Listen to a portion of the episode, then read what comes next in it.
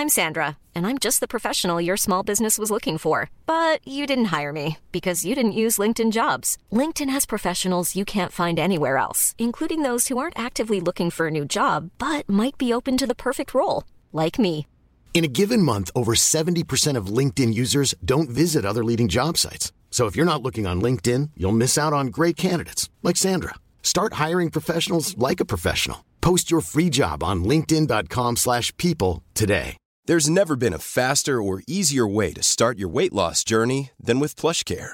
PlushCare accepts most insurance plans and gives you online access to board-certified physicians who can prescribe FDA-approved weight loss medications like Wigovi and Zepbound for those who qualify. Take charge of your health and speak with a board-certified physician about a weight loss plan that's right for you. Get started today at plushcare.com slash weight loss. That's plushcare.com slash weight loss. plushcare.com slash weight loss.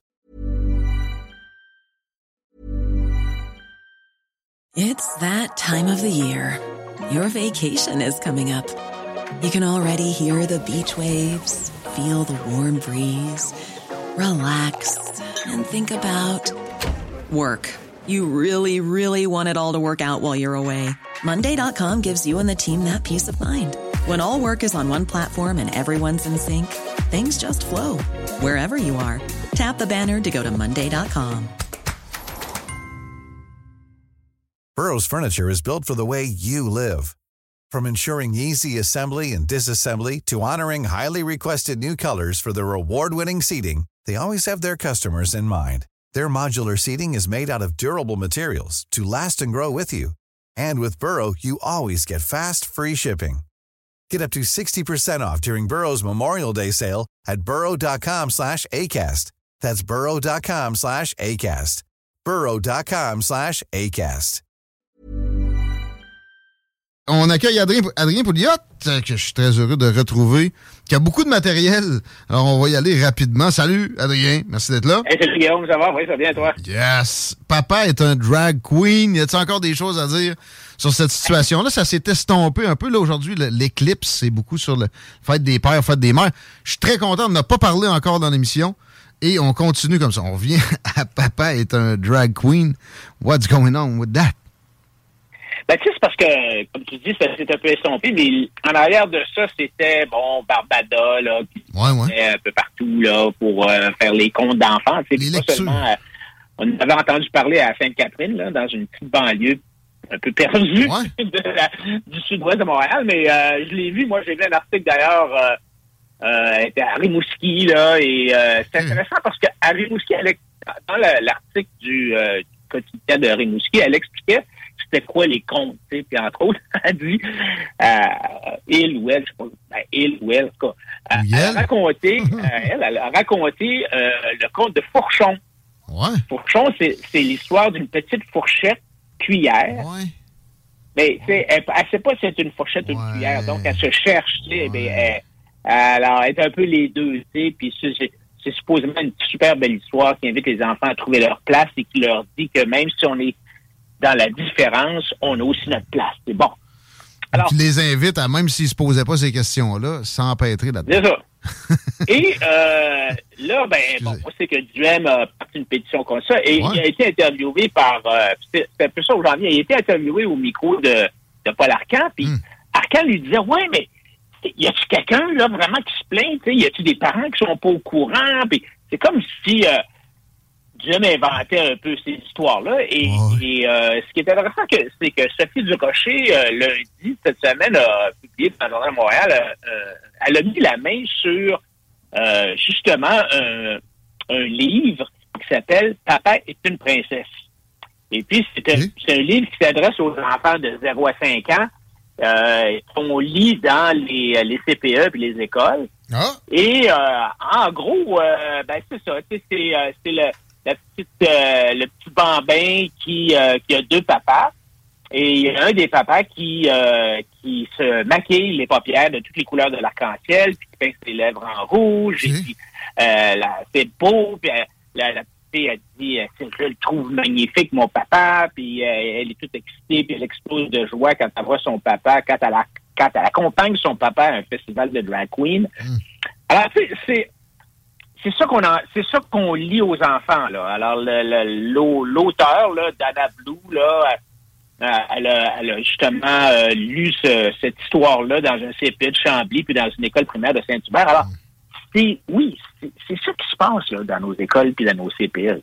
C'est pas mal flyé. Ouais, puis pendant qu'on on n'est pas très fort rigoureux sur la matière, ça, par exemple, c'est bien important que ça soit présenté pour un cas sur mille où peut-être il y a quelque chose d'inné dans ce genre-là.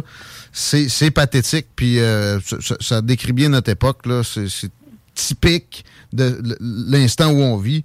La futilité avant l'utilité, puis c'est généralisé comme ça. Puis si tu poses des questions, ben hey, on va te faire, on va te faire venir.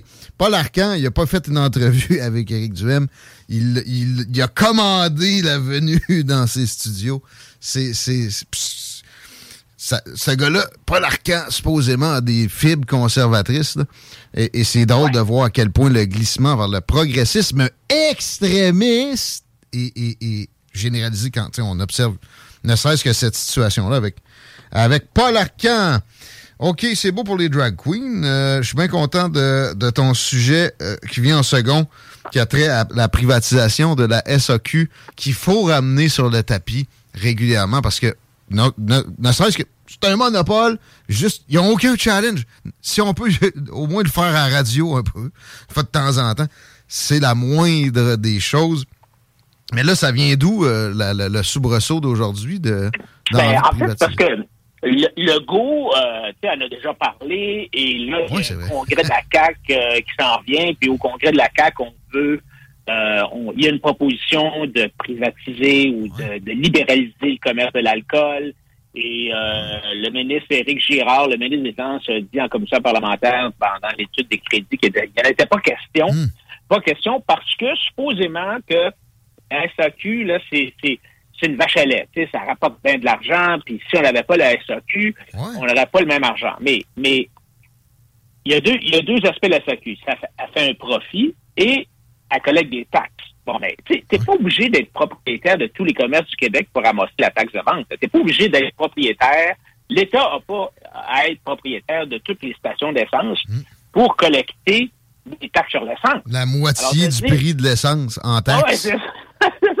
Alors, tu sais, de dire, de, justifier le, le, fait que l'État est propriétaire de la SAQ qui a un monopole parce qu'il faut collecter des taxes, hmm. ça ne tient pas la route. Puis, évidemment, l'autre aspect, c'est que oui, la SAQ fait un profit, mais, mais elle fait un profit. Euh, la seule raison pour laquelle, elle fait un profit, c'est que c'est un monopole. tu ne peux pas aller acheter de l'alcool ailleurs, vraiment. Il n'y a pas de concurrence. Oui, euh, tu peux vendre du vin en magasin, mais le prix, un prix minimum qui est fixé par la SAQ. Et, et la raison pour laquelle la SAQ euh, fait de l'argent, c'est ce monopole-là, parce que elle fait pas de l'argent parce qu'elle est efficace ou productive. Quand tu regardes, quand tu compares, par exemple, les, les, euh, les frais administratifs euh, de la SAQ par rapport aux frais administratifs de Métro Richelieu, c'est 50% de plus sur un pourcentage. C'est ça que j'avais en tête. Puis wow! 50 à 100 là. Moi, j'ai fait l'étude en 2012, c'était à 100 ah à ce moment-là. Je regardais récemment, c'est peut-être un peu moins. Euh, les salaires sont complètement hors normes dans la SAQ parce que les salaires sont puis des fonds de pension. C'est surtout là que ça moi ça moi c'est frustrant parce que tu payes ça quand tu l'as pas, c'est totalement injuste. Mais tu, mets euh, en tout et moi Guillaume, mettre une bouteille d'huile d'olive sur une tablette mm. ou mettre une bouteille de vin sur une tablette, est-ce que dans le cas de mettre le, vin sur la tablette, ça vaut euh, 50% ou 100% de salaire de plus? Là? Bon, je pense pas. En tout cas, en temps de pandémie, tu vas être pas mal plus fatigant avec le client qui a son masque en dessous du nez au métro. Ça, c'est important. Mais tu regardes tous les, critères, comme les ventes par pied carré, ça ne tient pas la route, les marges bénéficiaires, mais malgré tout, malgré le fait que la SAQ coûte plus cher à opérer, ces marges bénéficiaires sont plus élevées, beaucoup plus élevées que dans le commerce au détail. Pourquoi? Ben, parce que là, le monopole. Alors, c'est pas, l'idée, c'est pas de donner le monopole au privé, parce qu'un monopole privé, c'est pas mieux qu'un monopole public. L'idée, c'est d'ouvrir la concurrence et de permettre vraiment, euh, à toutes sortes de commerce. Tu sais, j'arrive de Paris, je vais aller à Paris la semaine dernière. L'alcool, ça se vend partout. Là. Ah ça se vend chez Lafayette, ça se vend au Carrefour. Ça se vend. C'est pas seulement le vin, mais c'est le, le, gouvernement le Scott, français est, affamé. Là, tu sais, il n'est pas, il est pas ah, moins affamé que le gouvernement québécois. Euh, la, la, juste l'aspect de la, la location commerciale aussi ils payent plus cher, puis ils ont des conditions moins bonnes que. Ben, en, tout cas, en fait, ça, c'est ça se discute, là, mais ils payent plus cher, puis ils ont des, des, des, des, bails de durée plus longue, puis etc. Ils se font avoir de, de tous les côtés, finalement, au lieu que euh, ça soit libéralisé, puis que peut-être qu'ils se vendent un peu plus d'alcool, puis peut-être qu'au volume, on, ferait plus d'argent. Puis, euh, OK, c'est pas nécessairement le but de la patente, là, mais ils font toujours bien de la pub, pareil, en tant que monopole présentement de la SAQ. Euh, ah, ça, ça, ça, plein de sens et je suis très content d'entendre que ça vient de l'intérieur de la CAQ. Ça veut dire qu'il reste encore du monde avec des visions économiques qui, qui, se, qui se respectent un peu là-dedans. Ça vient-tu de l'aile jeunesse? Oui, ben, je suis sûr. Je sais que l'aile jeunesse euh, l'avait déjà proposé. Je sais pas si ça revient par l'aile jeunesse, mais c'est c'est euh, il y, a, y, a, un peu d'espoir, mais comme je te dis, là, euh, ça n'a pas été long que ah, le se dit no way. Ça se fera pas, mais tu sais, je pensais que ça avait tout été évacué. Je suis content qu'il reste un peu de, de, bon sens quand même dans le parti au pouvoir. Sinon, le, troisième sujet qu'on voulait traiter ensemble, c'est le, taux de chômage au Québec qui, qui descend et euh, bon, qui, qui, en fait descend au point d'être une pénurie de main-d'œuvre. C'est ça. Et, et euh, pendant ce temps-là, euh, au Québec, en février, on avait 272 746 adultes qui étaient prestataires des programmes d'assistance sociale. Donc, une augmentation de presque 10% par rapport à il y a un an. Ah! Alors donc, le, le show du chômage a baissé de moitié depuis hmm. deux ans mais euh, le taux de prestataires de stade social augmente. Et euh, bon, on parlera pas des gens qui ont des contraintes sévères à l'emploi. Là, on est tous d'accord, tu sais, qu'il y a des gens là qui, sont, sont pas capables de travailler, qui sont infirmes. Ça, ça, ça on, veut leur en donner plus. On veut leur en donner plus. Ça, c'est classique, c'est clair. Mais tu as quand même 155 000 adultes qui sont aptes au travail, qui n'ont pas de contraintes sévères à l'emploi. Et il faut se poser la question, c'est comme un tabou, tu sais, mais il faut se poser la question, est-ce que ces gens-là devraient travailler ou faire quelque chose en échange du, du de, l'aide sociale. Tu sais, au, Wisconsin, par exemple, récemment, on a mis la question suivante au référendum. Est-ce que les adultes non invalides, les, able-bodied, qui sont capables de travailler, les adultes et, les adultes sans enfants, donc on a fait une exception même pour les parents d'enfants, mais ceux qui n'ont pas d'enfants, qui ne sont pas invalides, est-ce qu'ils devraient être tenus de se chercher du travail afin de recevoir des prestations sociales financées par les contribuables? Puis la réponse a été 80% ont dit oui. C'est pas parce que les gens sont, sont méchants ou sont pas généreux ou euh, c'est tous des gens de droite. C'est pas ça. C'est parce que on est prêt à aider ceux qui sont dans le besoin, mais on dit tout le temps, aide-toi et le ciel t'aidera. Euh, non, mais l'oisiveté, c'est la mère de tous les vices. Paye un homme à rien faire, tu vas le tuer, etc. Hein? exact. Euh, puis le Wisconsin, by the way, c'est pas vrai que c'est un État républicain fondamentalement d'un bout à l'autre. On l'a vu euh, pendant le, Summer of Love, entre autres. Puis à, à, bien des occasions, les villes, ça vote démocrate. Là-dessus, bon. Écoute, même, même, même Bill Clinton en 96 a passé une loi qui a qui a un peu imposé ce genre de critères-là. Il, a fait une grande réforme là, de, de l'aide sociale aux États-Unis. C'est devenu euh, une responsabilité des États. Mais dans ça, il y a, il y a aussi eu une, une, obligation pour les, les prestataires d'aide sociale de, de chercher du travail. Et euh, les résultats ont été fantastiques. Puis moi, j'ai vu hmm. des, gens qui ont été interviewés puis qui ont dit merci à M. Clinton. Vous m'avez, excuse le mot, là, je vois, ça va être un mot, vous m'avez botté le cul. Je vous m'avez forcé ah à aller travailler. Puis, euh, tough love. merci. Tough love. Tough love. Exactement. Mais, c'est ça. faut jamais penser que c'est dans le but de se venger puis de, de, de rétablir cette, cette petite injustice-là, parce que c'est pas des coûts énormes sur les contribuables. Ce qui, est, ce qui, est, beaucoup plus coûteux, c'est l'État qui, qui s'immisce partout. C'est la fonction publique, c'est les régimes de retraite de millionnaires pour notre aristocratie. Mais euh, c'est pour ces gens-là que c'est pas sain d'être dans une situation comme ça. Puis je veux, tu salues Bill Clinton, je veux saluer les libéraux de Jean Charest avec le travail de Sam Hamad, qui est allé en ce sens-là, puis qui a réussi pendant que la population augmentait sur une période de, genre euh, 10 ans, une bonne augmentation de population, une bonne réduction au nombre, au nombre euh, euh, chiffré, de pas en pourcentage, du nombre de personnes sur l'aide sociale par des incitations au travail comme ça. Euh, ils n'ont pas nécessairement baissé des prestations qui sont pas si hautes, mais ils ont dit si tu veux avoir la pleine, donc on va te rajouter 3 400 pièces par mois, viens, viens, puis on va, on va essayer de te, on va te parler, puis on va te montrer des affaires, on va t'inciter à l'emploi. Puis au final, ben généralement, les gens prenaient des incitatifs, puis ça les, ça les alignait vers d'autres horizons beaucoup plus euh, salvateurs, beaucoup plus bons pour leur propre personne. Fait qu'effectivement, il faut qu'il faut qu'il se passe quelque chose. La CAQ a poussé hein. Excuse-moi, garde ton idée. La CAQ a poussé du, du monde le, plus gros push-out du marché du travail de l'histoire du Québec. C'est eux autres qui sont, ils en sont responsables.